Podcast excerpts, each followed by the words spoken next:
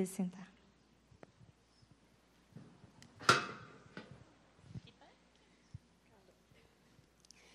Bom, eu queria chamar a Márcia, então. Vou chamar a Vera, mais uma irmã da nossa equipe, para estar orando pela vida da Márcia. É, que Deus continue falando aos nossos corações.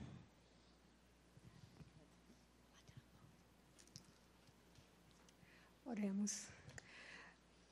Santíssimo Deus e amado Pai, bom é rendermos graças ao Teu nome, Senhor. Muito obrigada, Senhor, pela vida da nossa irmã Márcia.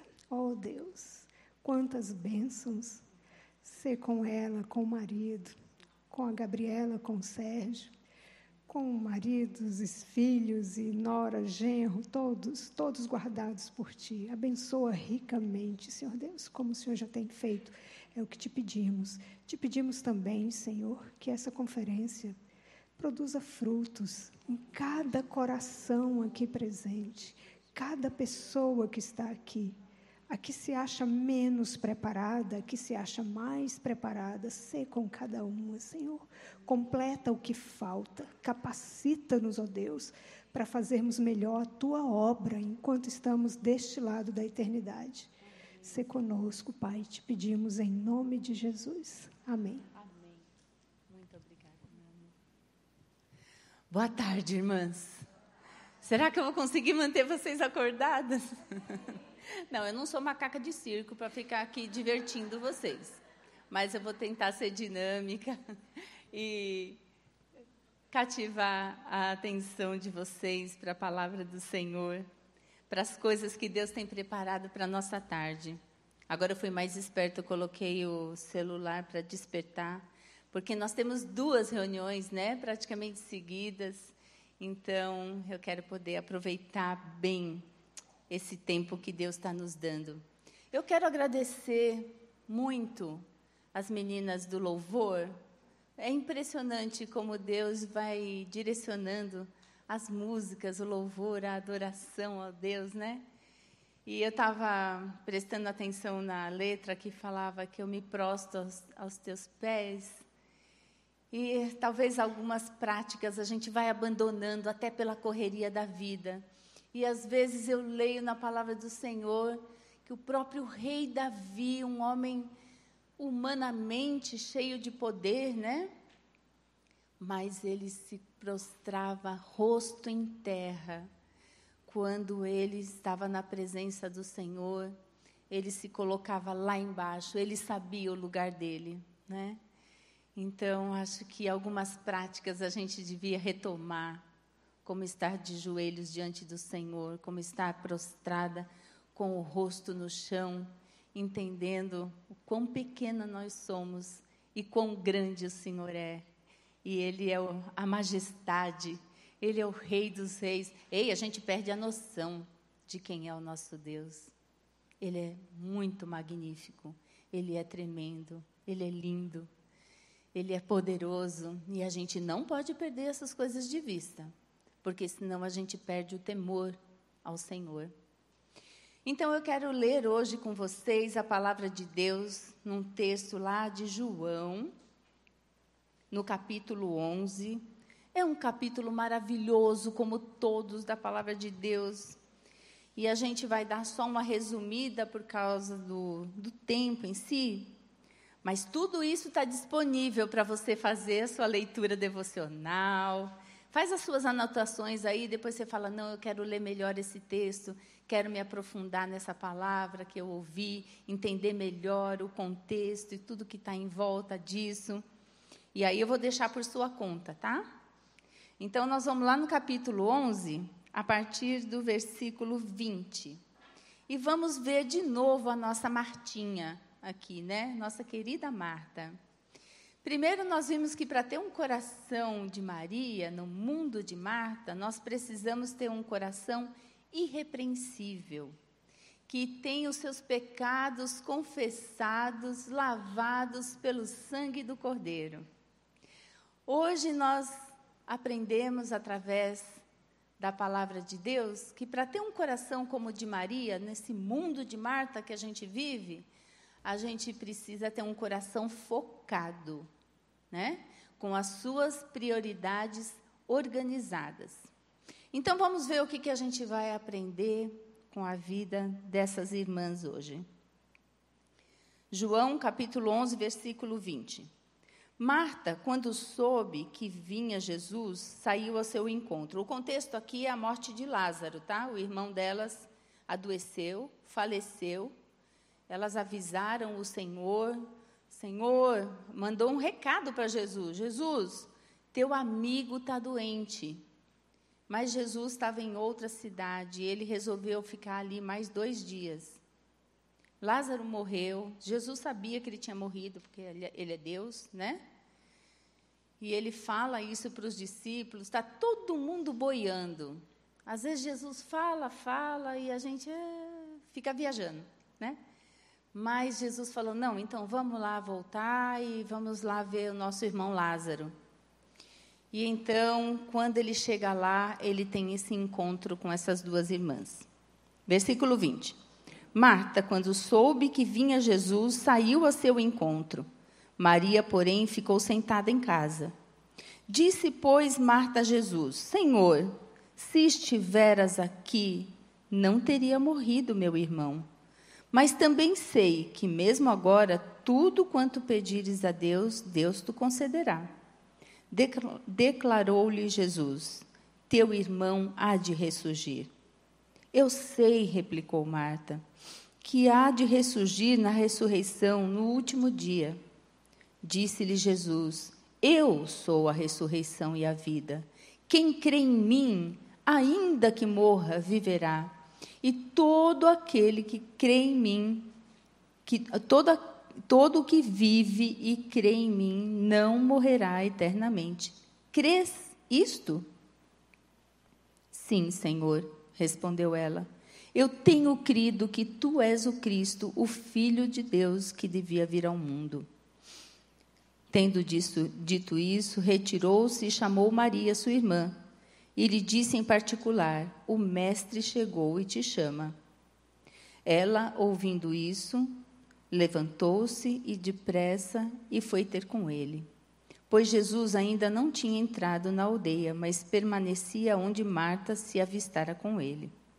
Os judeus que estavam com Maria em, casa e a consolavam, vendo-a levantar-se depressa e sair, seguiram-na, supondo que ela ia ao túmulo para chorar. Quando Maria chegou ao lugar onde estava Jesus, ao vê-lo, lançou-lhes lançou-se-lhes aos pés, dizendo: Senhor, se estiveras aqui, meu irmão não teria morrido. Jesus, vendo-a chorar, e bem assim os judeus que a acompanhavam, agitou-se no espírito e comoveu-se. E perguntou: Onde o sepultaste? Eles responderam: Senhor, vem e vede. Jesus chorou. Então disseram os judeus: Vede quanto o amava. Mas alguns objetaram: Não podia ele, que abriu os olhos aos cegos, fazer que esse não morresse? Vamos parar por aí. Eu quero pedir para o pessoal lá do, da mídia colocar o vídeo que fala desse encontro da Marta com Jesus. Talvez tenha que apagar as luzes, porque está bem claro agora à tarde, né? Só para a gente visualizar, ok?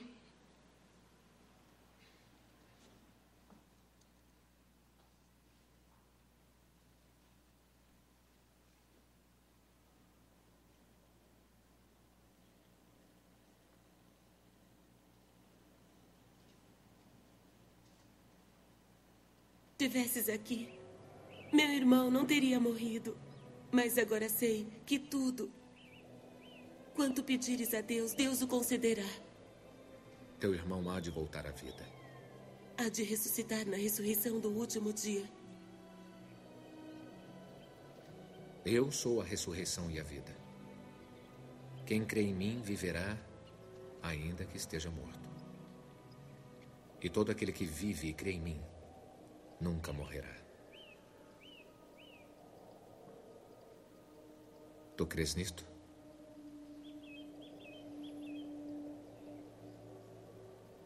Sim, Senhor. Creio que tu és o Cristo, o Filho de Deus, que havia de vir ao mundo.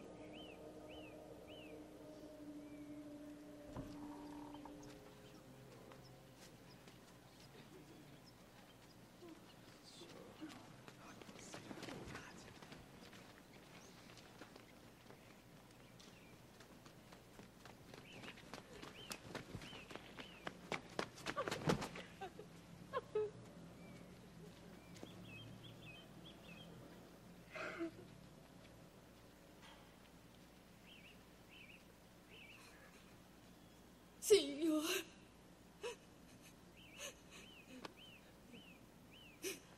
Se estivesses aqui, meu irmão não teria morrido.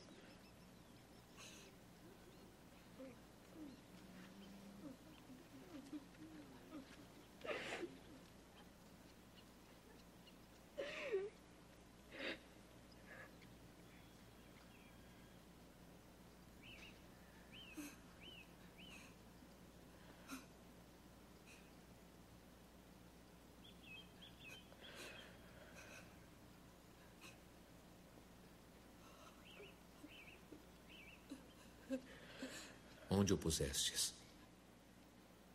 Senhor, se estivesses aqui, meu irmão não teria morrido.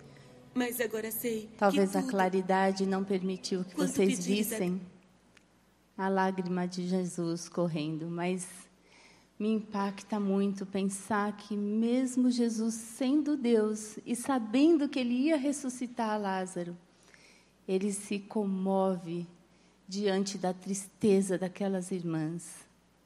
Ele sente por elas, ele se sensibiliza por aquela perda que eles estavam vivendo. Como que a gente vive isso hoje, dia 19 de outubro de 2019? A história se repete.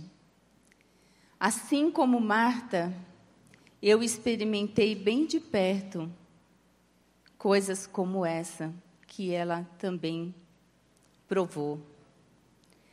Os dias maus chegam na vida das pessoas que Jesus ama também. Nós não estamos isentas de passar por nada nesse mundo caído, nesse mundo que jaz no maligno. E eu não sei, eu encontro muitas pessoas que creem que pelo fato de serem seguidoras de Jesus, elas estão isentas de passar por problemas, e isso nunca foi a proposta do Senhor.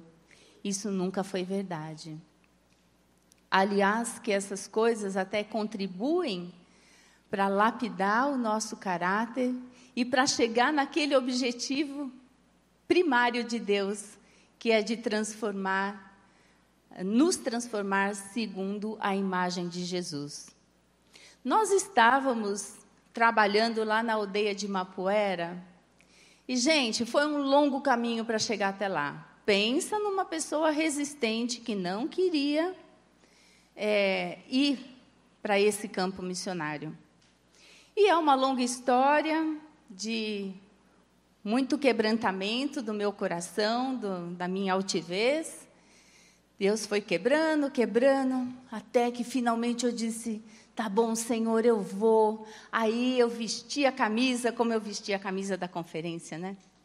Vesti a camisa, falei: não, agora eu vou, eu vou me dedicar para esse negócio, eu vou com alegria, eu vou obede obedecer o Senhor. E fui. O nosso primeiro tempo lá em Roraima, é, nós trabalhamos na base da missão, porque era a necessidade maior que tinha. Mas depois de alguns anos, é, finalmente a gente foi enviado para uma aldeia. Mas aí o, a liderança da missão disse assim: olha, para vocês morarem numa aldeia, vocês precisam fazer o curso de linguística e antropologia lá em Brasília. Não, tá bom, a gente faz qualquer negócio. É só isso que tem que fazer para obedecer? Tá bom, a gente faz. Ai, pensa que desespero, porque você já está assim com 40 anos, já saiu da escola um tempão. e vai estudar uma coisa que você nunca viu na sua vida, vai aprender uma língua que você nunca escutou, você respira fundo e vai. Aí eu vim, passei seis meses aqui em Brasília, confinada naquela missão além. E a gente quase nem podia sair de lá, porque era aula direto, não tinha é, fim de semana, não tinha feriado. Algumas vezes a gente conseguia sair para ir para a igreja, para o culto. Mas é, era muito intenso. Tá, pensa numa fase da vida que eu chorei muito. Eu, eu entrava no meu quarto, que a gente estava morando só, literalmente num quartinho, que era o alojamento lá. E eu falava, Senhor, eu sou burra demais, como é que eu vou aprender tudo isso em seis meses? Não tem condições, né? E era um monte de símbolo fonético para decorar aquela doideira. Tá, consegui passar, fiz tudo que pediram para mim, a graça de Deus superabundou. Tá, fomos enviados para a aldeia. Chegamos lá no dia 11 de setembro, no dia do atentado do, das Torres Gêmeas.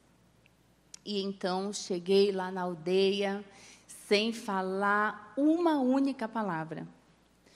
Mas o Senhor é bom. Tinha lá uma missionária veterana e ela nos acompanhou, nos apresentou para as pessoas, para o chefe da aldeia. E ali começamos um longo processo de aprender palavra por palavra.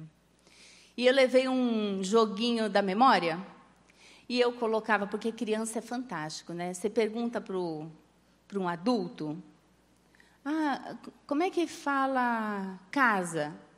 Ah, mamó. Dali cinco minutos já esqueceu, né? E como é que fala casa mesmo? É mamó. Tá. Dali a pouco, no dia seguinte, você quer falar casa. Nossa, é, como é que fala casa mesmo? Ei, é mumosa. Né? Não entende? Então, Adulto não tem muita paciência de ficar repetindo, repetindo, mas criança não. Criança repete, repete, eles assistem o mesmo desenho 30 vezes e eles ah, acham emoção naquilo, né? Então, eu falei, eu vou pegar as crianças.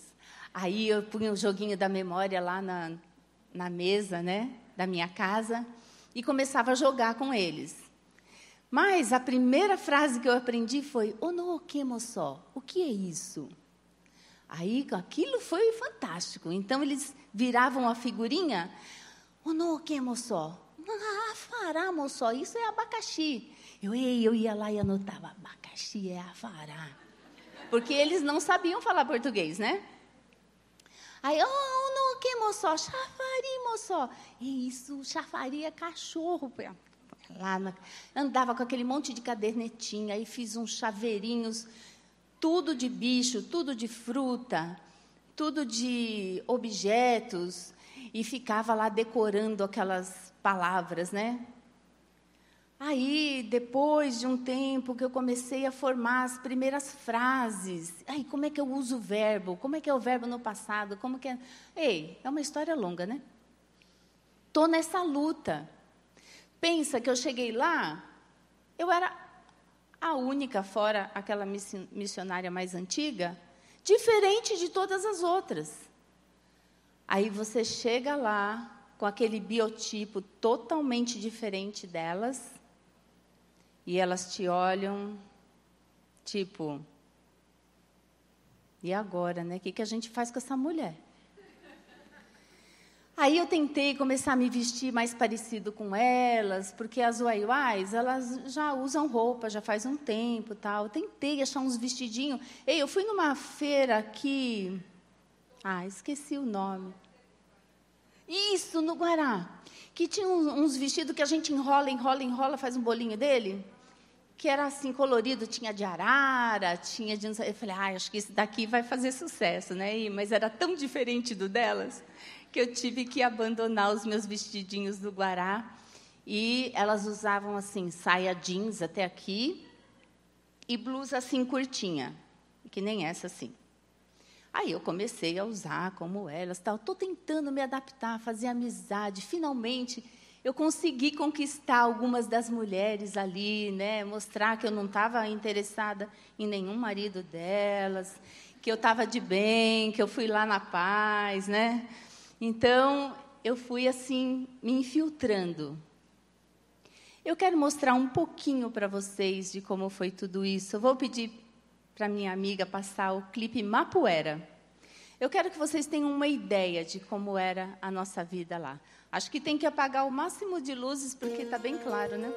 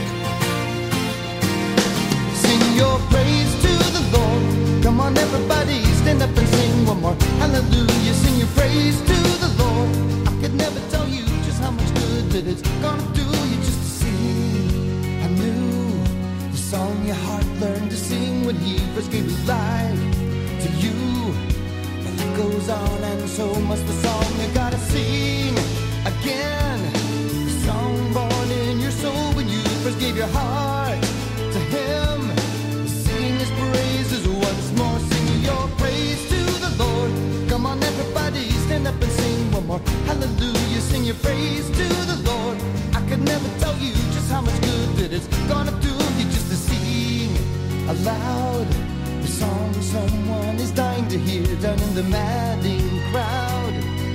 As you once were before you heard the song, you gotta let them know. The truth is a light to shine upon the way that maybe they could go. I sing his praises once more, sing your praise to the Lord. Come on, everybody, stand up and sing one more. Hallelujah, sing your praise to the Lord. I could never tell you just how much good that it's gonna do you just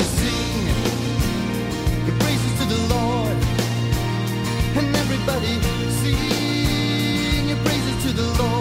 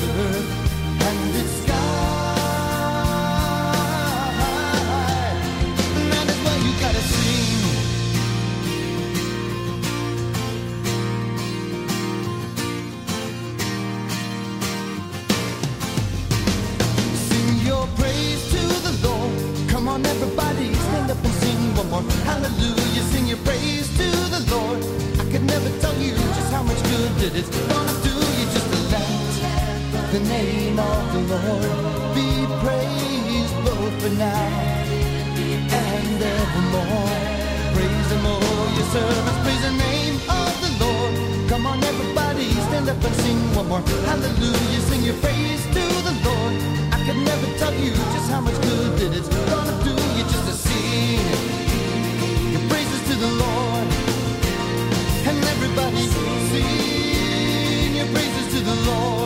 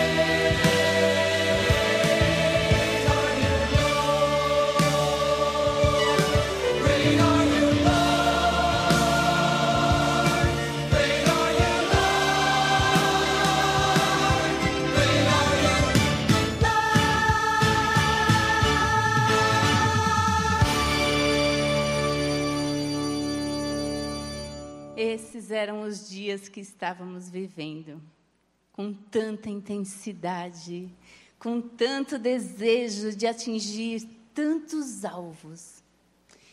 E quando estávamos construindo aquela igreja que vocês viram, o Serjão ajudou bastante ali. E ele sempre teve a coluna um pouco frágil. Mas, carregando tanto peso e fazendo tantas coisas, ele estava sentindo muitas dores e tomou anti-inflamatório, tal, foi tirando a dor e foi indo, foi indo, foi indo. E então nós tínhamos que sair da aldeia para participar de uma reunião da missão, que ele é um dos conselheiros da missão, e ele tinha essa semana de reuniões. E fomos para a Boa Vista para essas reuniões. E chegando lá, ele participou de todas as reuniões a semana toda, e quando chegou na sexta-feira, a gente só estava em casa, ele foi ao banheiro fazer um xixi normalzinho assim. Quando ele entrou no quarto, ele disse: Ai, nossa, tem alguma coisa errada. Parece que me deu um choque. E a partir dali, minhas irmãs, esse homem uivava de dor. Ele gritava: Acho que é cãibra, puxa o meu pé, puxa o meu pé, puxa o outro pé, puxa o outro pé. Eu, naquele desespero, nossa, eu não, não sabia nem por onde começar. Aí eu saí no quintal lá da missão, porque a gente tem tipo uma hospedagem para os missionários de selva. Quando sai da aldeia, se hospedam na própria missão. E eu chamei lá a enfermeira que uma das enfermeiras que estavam lá da missão, falei: Ei, Débora, me ajuda, que eu não sei o que fazer com o Serjão. Foi uma longa história.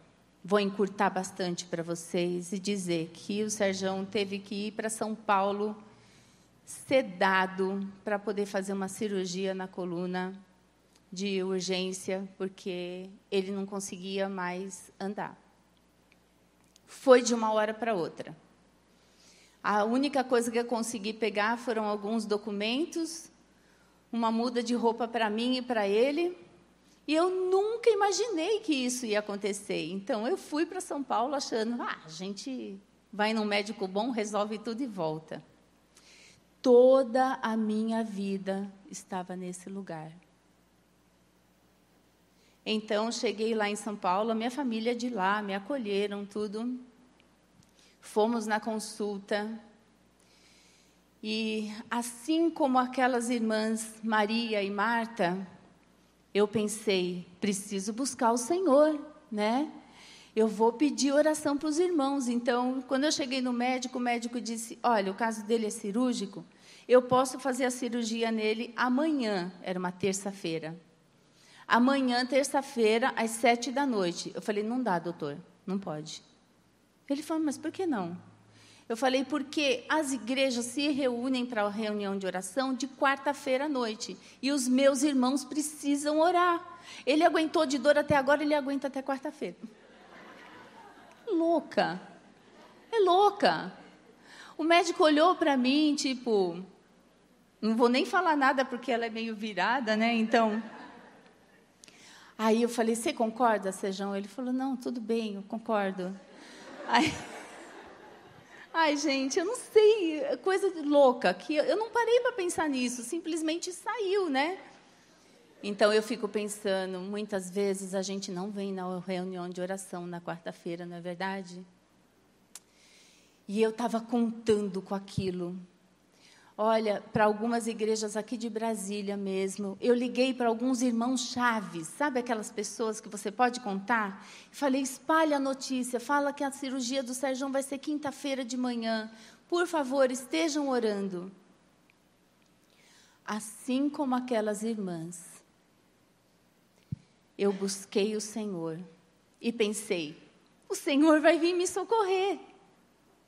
Aí o Sérgio entrou para a cirurgia, Saiu, tudo bem, o médico falou: olha, ele está bem tal, vai ser assim, assim, assim. No dia seguinte, depois que a, a anestesia já tinha saído o efeito, o médico falou: você tem que levantar e andar, você precisa andar. Esse homem não conseguia sair da cama. Ele não conseguia. Metade do corpo dele estava todinha adormecida ele falava: metade da minha língua está adormecida, eu só sinto a outra metade. Meu Deus, será que é consequência da cirurgia, né? Aí os médicos pesquisaram, pesquisaram, pesquisaram, fizeram exames e mais exames. O Sérgio teve um AVC durante a cirurgia. Um acidente vascular cerebral no tálamo. E então ele estava com essa dormência, ele sentia mais calor de um lado do que do outro, mais frio de um lado do que do outro, dava choque. Eu não podia encostar nele, que ele falava, ai, me deu um choque. Estava todo elétrico de um lado. Aí eu falei, nossa, e agora? Assim como aquelas irmãs, eu tive aquela sensação de que Jesus chegou depois da hora. Por que, que ele não evitou esse AVC, né? Como elas disseram, Senhor, se o Senhor tivesse aqui, o meu irmão não teria morrido. Deus, o que eu fiz de errado? Eu busquei o Senhor, busquei a proteção, né, a, a cobertura de oração da igreja. Eu parece que eu fiz tudo certo. O que deu de errado? Por que, que o Senhor chegou tão tarde? Por que esse AVC? Mas os médicos disseram: não, olha, ele vai ficar bem mais umas três semanas e eu acho que ele volta ao normal. Irmãs, foram sete anos e meio. Sete anos e meio. A gente saiu do hospital, ele tomava 23 comprimidos por dia. Fisioterapia, hidroterapia. Olha, foi um arraso. E então, quando ele estava um pouquinho melhor, é, porque os médicos estavam tentando controlar os impulsos elétricos que ficaram tudo bagunçado, por isso que ele sentia tanta dor. Então, quando ele estava um pouquinho melhor, o diretor do seminário bíblico Palavra da Vida, lá de Atibaia, falou: Sérgio, um grande amigo, esse homem. Ele falou: Sérgio, já que você está aqui perto de São Paulo, Atibaia é perto, vem para cá, você pode influenciar os alunos para coisas missionárias, tal. Você vem para cá, dá um, algumas aulas, influencia os alunos. Tá bom, fomos para lá. E então, depois de um ano e meio, os médicos finalmente permitiram da gente fazer viagens. Nós falamos para eles para onde a gente ia. Vocês, vocês podem ir, ele está controlado. Mas depois de um mês, um mês e meio, tem que voltar para a gente refazer os exames. Ele estava sendo monitorado, constantemente monitorado. E ele tomava remédios tão fortes, esses remédios neurológicos, que podem provocar muitos efeitos adversos, né? Então, montamos uma turma de alunos, de seminaristas, doze seminaristas, fomos com eles lá para Mapuera, mostramos todo o trabalho, eles deram um trabalhão para nós, mas aí, tá bom, vamos lá. Aí a gente voltava continuava ali, dando algumas aulas sobre missões no seminário, monta outra turma, leva outra turma e vai e volta, e vai e volta. E assim a gente conseguiu manter o contato com os uaiuais e desafiando esses jovens. Resumindo, de todas as equipes que a gente mandou lá para Mapuera e ficaram lá conosco, hoje nós temos 11 missionários da MEVA, novos, jovens, que estão lá fruto disso. É, quem foi que falou comigo que conhece Alfredo e Tati? Isso. Alfredo e Tati foi numa dessas equipes aqui. Então, fizemos isso, e durante esses sete anos e meio foi isso que nós fizemos. E a gente ia para o médico, eles falaram: não, ainda não está na hora, ele ainda não está pronto para voltar, nós não queremos que vocês voltem para morar na aldeia. Vocês podem fazer viagens, mas não morar. E então, finalmente, depois desses sete anos e meio, a gente conseguiu a liberação dos médicos para poder voltar. Então, a gente pensa que o dia mal não vai chegar na nossa casa, porque afinal de, de contas nós somos crentes fiéis ao Senhor. Mas o dia mal chega na casa daqueles que Jesus ama também. Mas tem uma pergunta que Jesus fez para Maria que nós também precisamos responder. Volta lá para o texto de João, capítulo 11.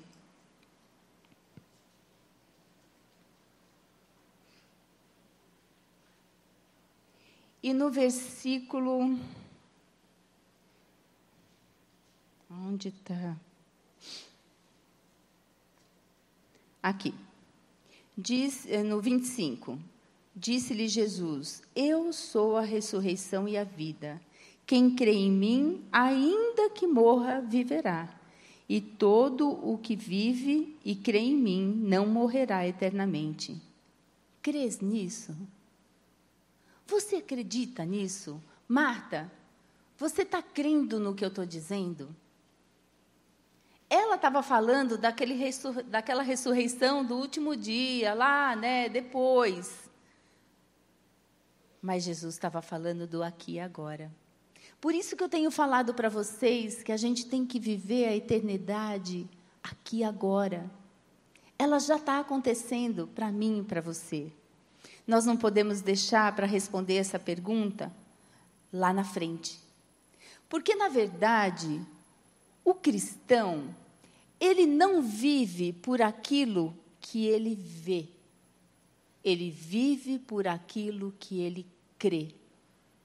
Muitas vezes os teus olhos humanos não podem ver todo o resultado. Mas se você crê, o Senhor vai fazer. Eu não podia, naquele momento, enxergar tudo que Deus estava fazendo. Mal sabia eu que eu ia levar todos esses seminaristas para fazer estágio com a gente lá naquela aldeia, tão longe de tudo. Mas foram jovens e mais jovens. Eu não sabia que, justo naquele momento, no tempo determinado por esse Deus soberano, que sabe de todas as coisas, que conhece o passado, o presente e o futuro, para Deus é uma linha só. A gente olha para o passado, fala que está lá atrás. A gente olha para o futuro, acha que está lá na frente. Ah, o presente está aqui agora. Não, para Deus, Ele vê por inteiro. Ele é Deus. E na soberania dele, ele preparou esse tempo. Nesse tempo, Gabriela e Serginho estavam no seminário lá em Belém, fazendo o curso de missões. Aonde eu estou agora? Aonde a minha filha trabalha agora? E eles estavam lá como seminaristas, né? E tudo isso acontecendo, e eles lá longe, não dava para comprar passagem para eles virem. Não, deixa eles lá, acaba, se forma. E justamente nesse tempo eles se formaram, e então nós nos reencontramos em Atibaia. Foi nesse tempo que Serginho conheceu a Nathalie, foi nesse tempo que a Gabriela conheceu o Tiago. Eu vi os meus filhos namorarem, noivarem, casarem. Eu vi eles se formarem na faculdade. Eu participei de tudo isso nesses sete anos e meio. Parece tão longo, tão custoso, mas foi o tempo que Deus preparou para a gente participar de tudo isso. E eu me lembro de um dia, minhas irmãs, que eu estava tão exausta. E o Serjão, ele ficou muito dependente, no sentido de que ele não queria ficar sozinho. Eu acho que ele se sentia inseguro mesmo. E como metade do corpo ele quase não sentia, às vezes ele se machucava com isso. Mas finalmente, não sei nem porquê, um dia eu saí sozinha para fazer alguma coisa. Porque até então eu não tinha conseguido. Já fazia, sei lá, uns quatro meses que a gente estava vivendo essa doideira. E então eu peguei o carro e estava indo para Atibaia, acho que para fazer compra, alguma coisa assim. Mas eu chorava tanto, eu chorava tanto que eu tive que parar o carro, estacionei o carro, porque eu não conseguia mais enxergar a rua. Eu falei, eu ainda vou sofrer um acidente, deixa eu parar. Parei, estacionei, chorei, chorei, chorei, chorei, chorei, chorei. E eu falava, Deus, mas por que que isso está acontecendo? O que que eu fiz de errado? Aí eu falei, Senhor, sabe como é que eu estou me sentindo? Sabe aquela criança que você fala, querida, você quer um sorvetinho? A titia dá para você. Aí você compra aquele sorvetão com aquela bola assim. E quando você dá na mão da criança, você mete a boca e pega o sorvete dela. Falei, Senhor, é assim que eu estou me sentindo. Parece que o Senhor está tendo prazer de tirar o meu prazer. Foi tão difícil chegar lá, foi tão difícil eu concordar em ir, foi tão difícil aprender naquele curso em Brasília. Tudo foi tão custoso e agora que eu cheguei aonde eu pensei que eu devia chegar, por que o Senhor me tirou de lá? E então Deus me fez uma pergunta: O que você quer? Sabe, mais ou menos o que ele fez com aquele cego Bartimeu. O que queres que eu te faça? Pô, o cara era cego. Que pergunta é essa? E Jesus perguntou para mim: O que você quer, filha? Falei, Senhor, eu só estou querendo te servir. É isso que eu quero te servir. Era isso que eu estava tentando fazer. E o Senhor disse para mim: então me serve. O servo não escolhe serviço. O servo não escolhe lugar para servir. O servo simplesmente serve. E eu sozinha naquele carro, engoli o choro, falei: tá bom, Senhor, eu vou servir aonde o Senhor me colocou. E foi assim que Deus abriu as portas para a gente ir com todos aqueles seminaristas. Então, irmãs, quando eu falo para vocês que eu tenho um coração resistente, eu não estou querendo fazer graça. É porque esse é o meu coração. Eu resisto às ordens do Senhor. Mas, graciosamente, Ele tem quebrado o meu coração. E assim eu tenho seguido em frente. Então, o crente, ele não vive por aquilo que ele vê, ele vive por aquilo que ele crê. Se eu creio no meu Senhor, se eu creio na soberania dele, se eu creio na fidelidade dele, no amor dele, na graça dele, então é por isso que eu tenho que viver, não por aquilo que eu estou vendo aqui.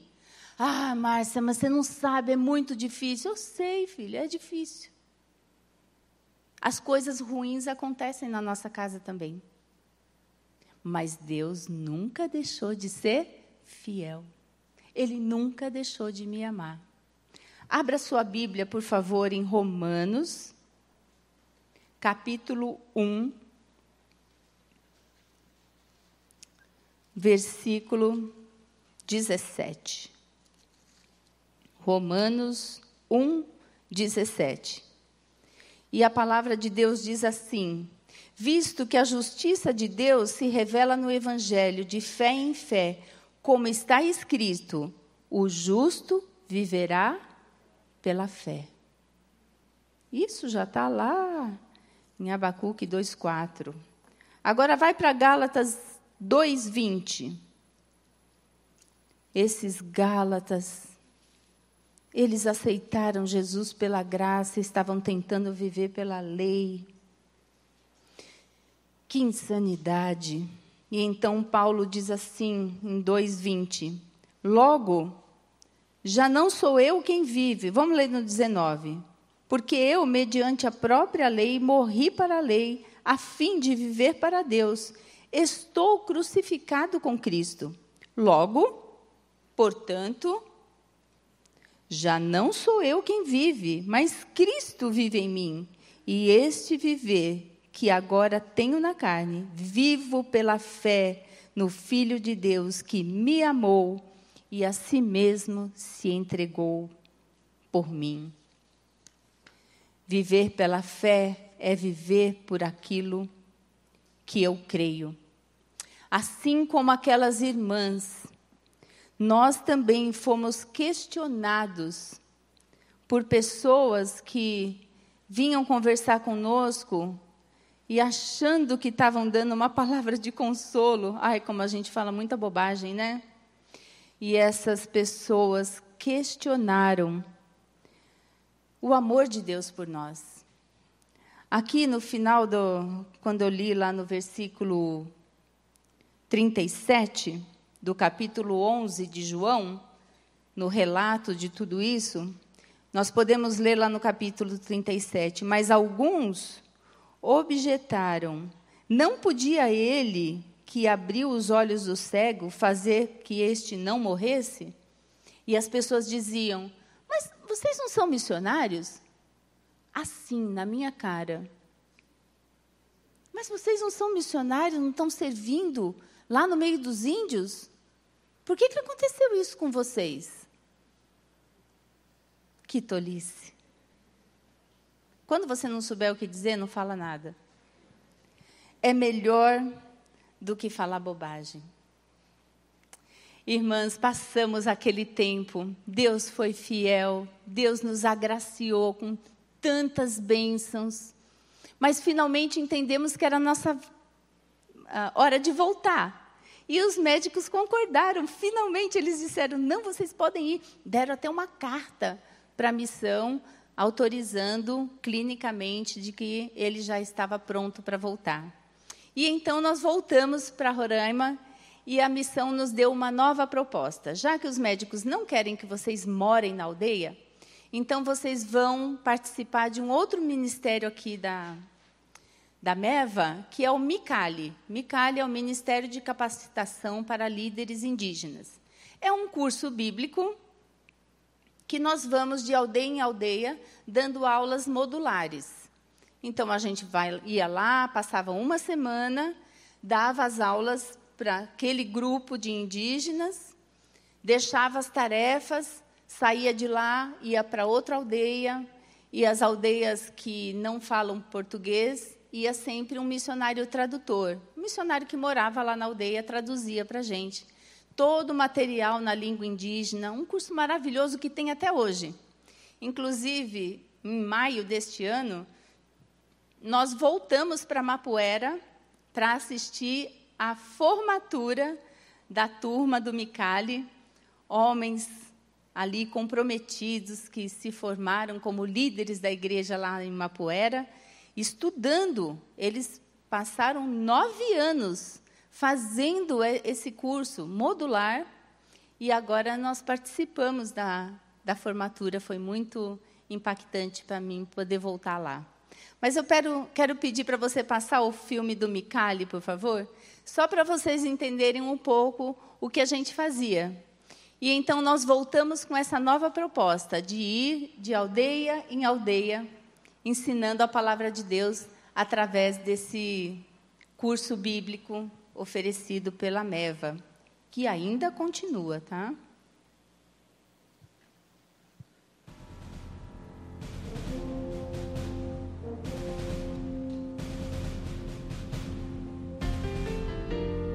Apaga a luz, por favor?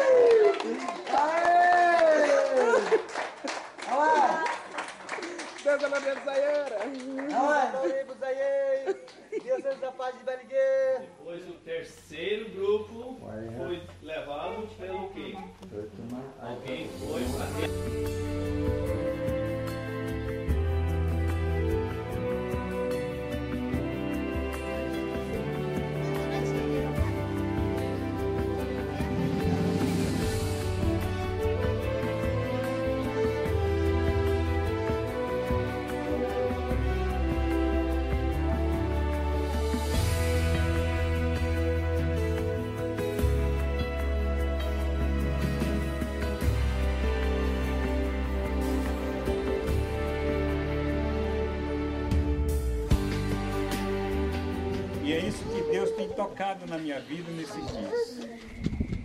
Aprender a se humilhar. E aprender de Jesus é aprender a ser humilde. Ei, Gusu, taga hirawi, jama kiriha, momo timoman, Gusu tá hirawi, Gusu de Deus taga aqui, Ministério de Capacitação taga aqui, tell me my behave. They will say, Paham. Di awal jam mikal ibaro. Kudi sama ibami sama toya. Gus sama tanglo. Unkuran ada ke. Terus kai toya.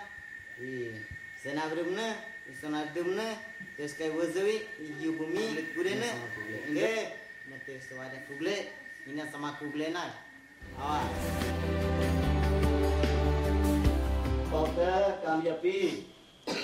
Mahi winka kuam Deus. Lumangi kahuan a ulu Jesus Cristo anu tupan. Com shin e batap. Rahmanjaro, Yamapi, Harulayom Deus. Obrigado para Deus.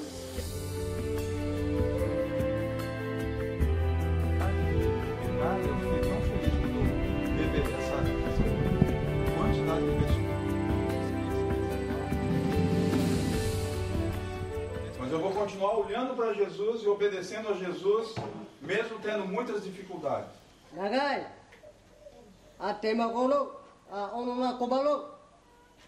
Quando Jesus falou com ela, Jesus acua né? ela pôde ficar reta de novo. E agora ela podia olhar para Jesus.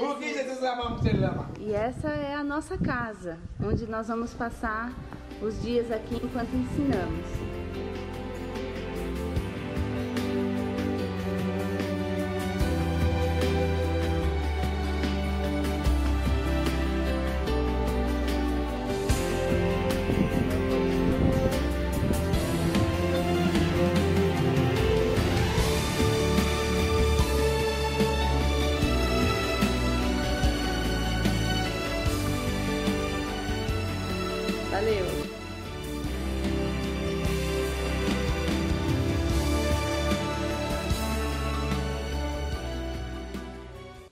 Depois de quatro anos viajando de aldeia em aldeia e ensinando muitas matérias, estávamos simplesmente correndo naquela mesma avenida que nós resolvemos pedir perdão para Jesus, lembra?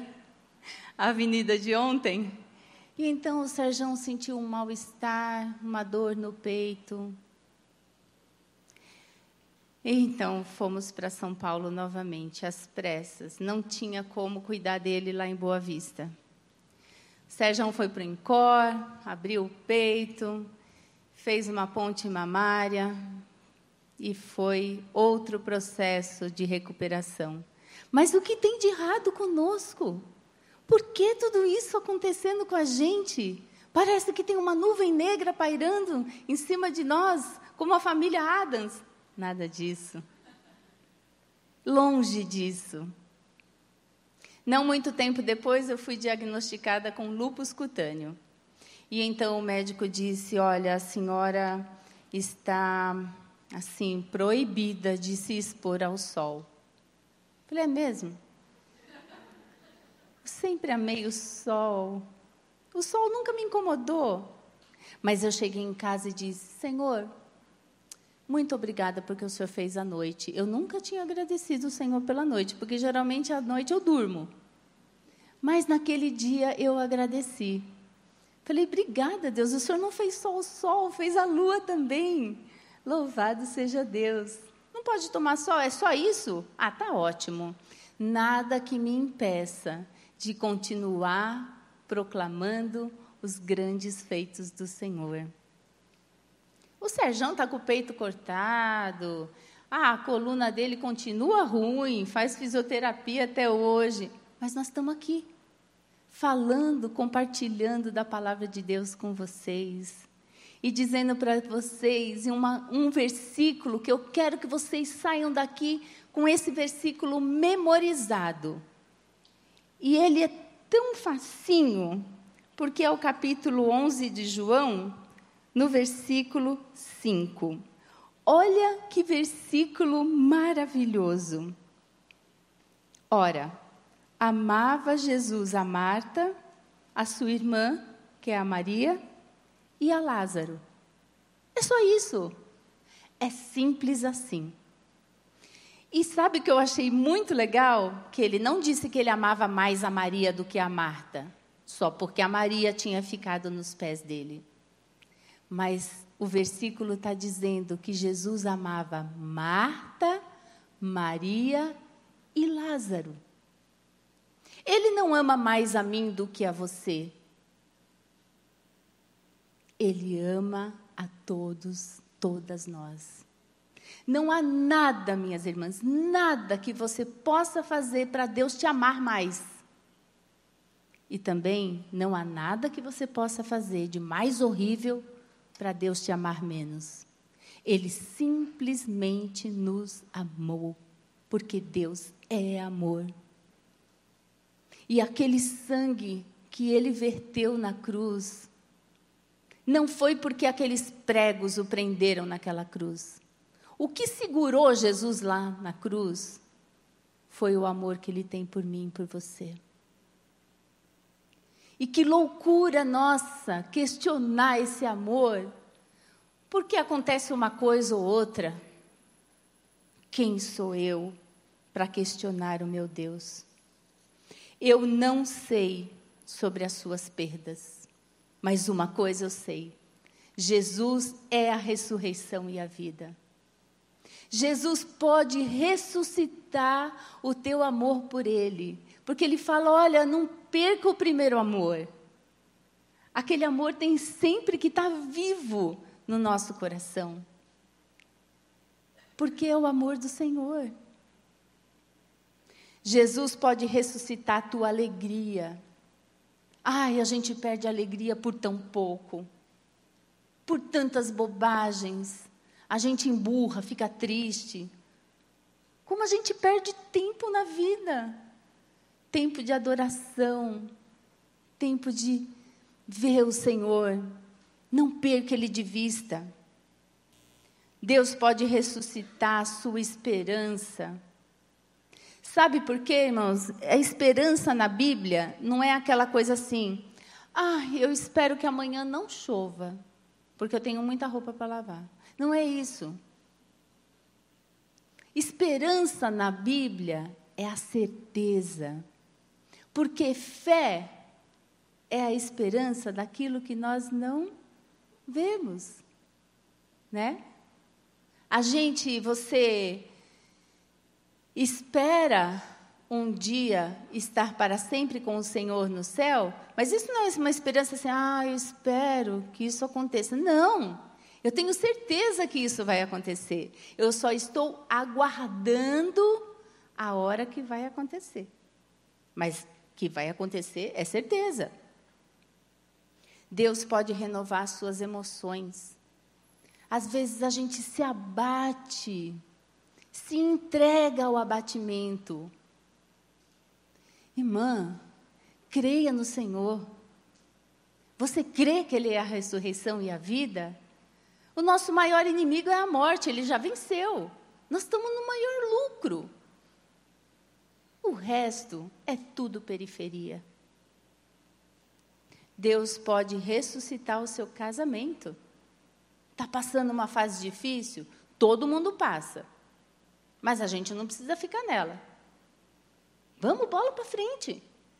Olha quantas coisas Deus falou para nós aqui, nessas poucas horas que a gente se juntou. A gente não pode sair daqui igual do que a gente entrou. É claro que não. Depois de tudo que a gente ouviu dele, de tudo que a gente sabe dele, se a gente voltar, vai voltar para o vômito, né? Para quê? Então, nem precisava ter vindo. Vai ter que ser diferente daqui para frente. Deus pode trazer de volta aquele teu filho que está afastado da igreja, está afastado da comunhão com o Senhor, está andando por aí, experimentando as coisas do mundo. Creia, minha irmã, Deus pode fazer isso. Deus pode ressuscitar até as nossas motivações. É isso que Ele está fazendo na vida dessas irmãs, de Marta. Ela estava lá no começo da nossa conferência com as motivações toda errada, né? Mas Jesus está vindo e com a graça dele, chamando a atenção dela, trazendo ela para junto, para perto, fazendo ela ouvir a voz do Senhor. E aos poucos ela está entendendo. Eu creio, Senhor, eu creio que tu és o Filho de Deus que devia vir ao mundo. O amor de Jesus é leal, ele é incondicional.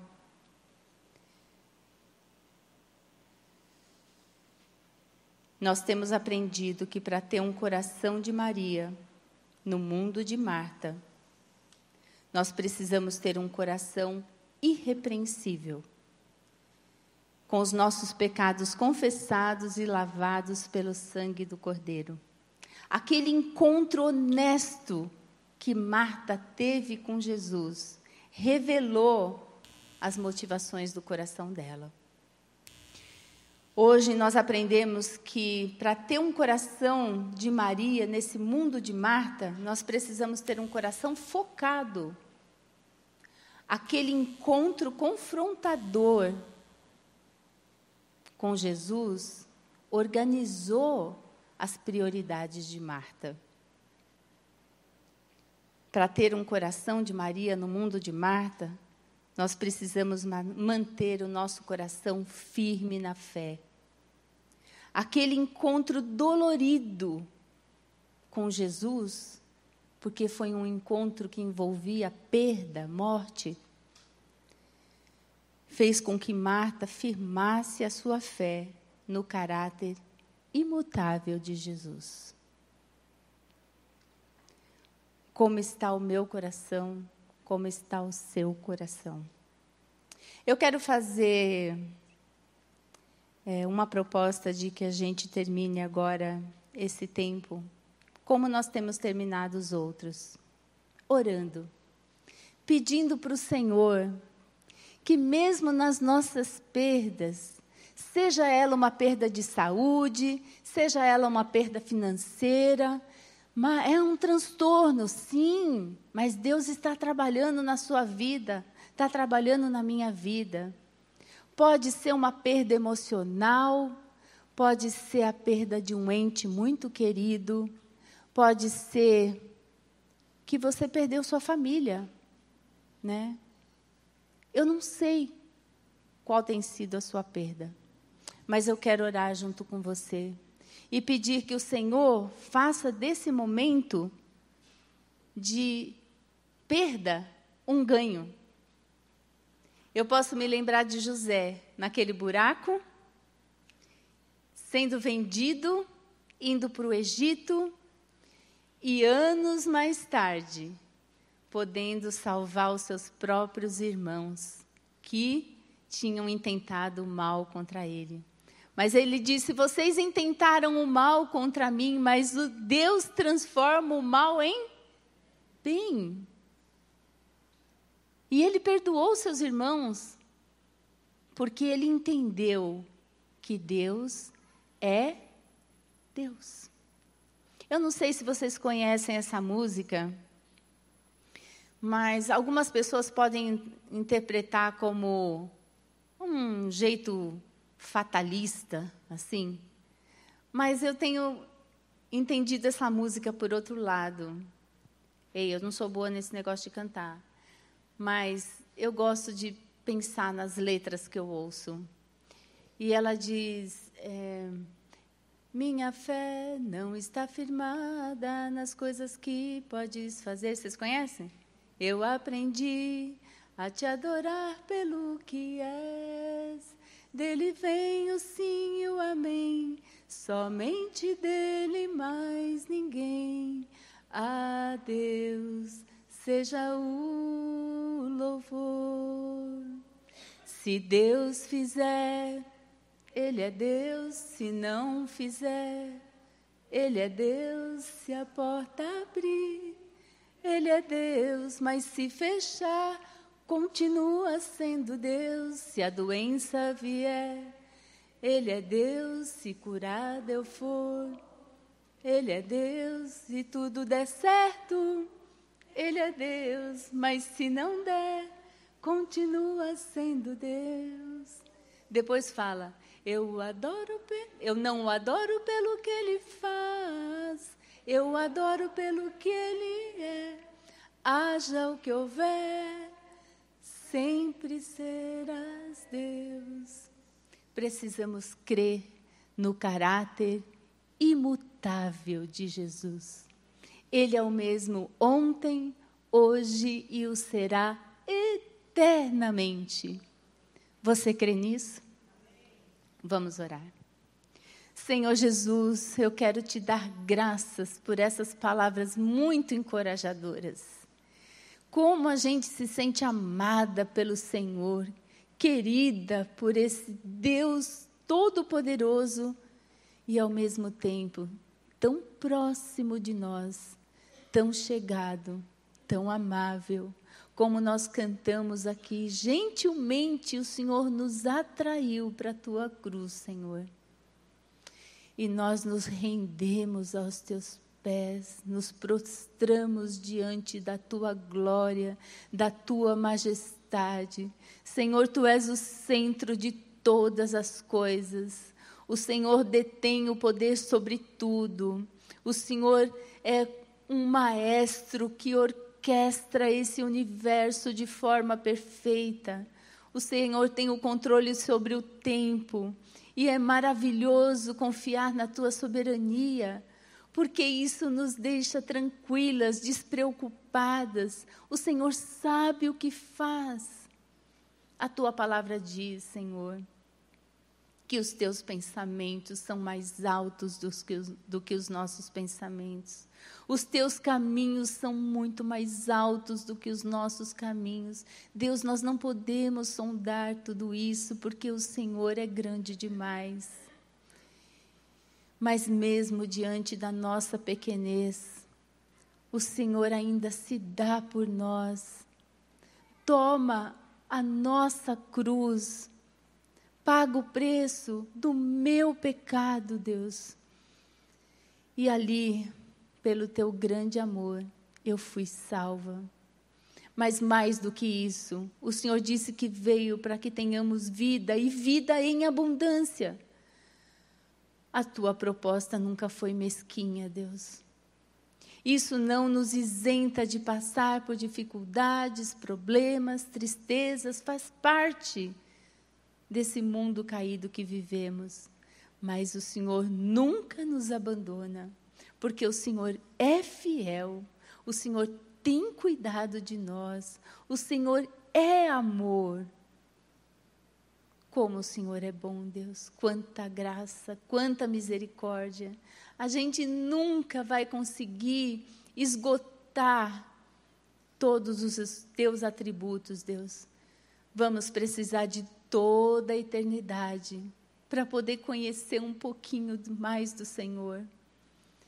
Então nós nos prostramos diante dessa autoridade, dessa majestade e dizemos: Deus, eu creio, eu creio, Senhor, que tu és a ressurreição e a vida. Eu creio que tu és aquele que devia vir ao mundo, o Filho de Deus, o próprio Deus. Muito obrigada, meu Senhor, porque isso não vem da gente, isso é graça do Senhor nos dando as convicções da palavra de Deus para que a gente se mantenha firme na fé. Então, ajuda as minhas irmãs, Senhor, que elas saiam daqui tão fortalecidas pelo Senhor, que é dessa porta para fora, elas vão proclamar os teus feitos, elas vão viver essas verdades na sua casa, com seus maridos, com seus filhos, que essas jovens que têm tantos desafios na faculdade, nos meio dos amigos, Deus, que o Senhor possa fazer de nós uma bênção, que a gente possa, como uma serva de Deus, não escolher serviço, não escolher lugar, mas sermos simplesmente servas do Deus Altíssimo. Muito obrigada, Senhor, por nos acompanhar nesse dia, por nos é, revelar um pouco mais de quem Tu és. Louvado seja o nome do Senhor, em nome de Jesus. Amém. Amém.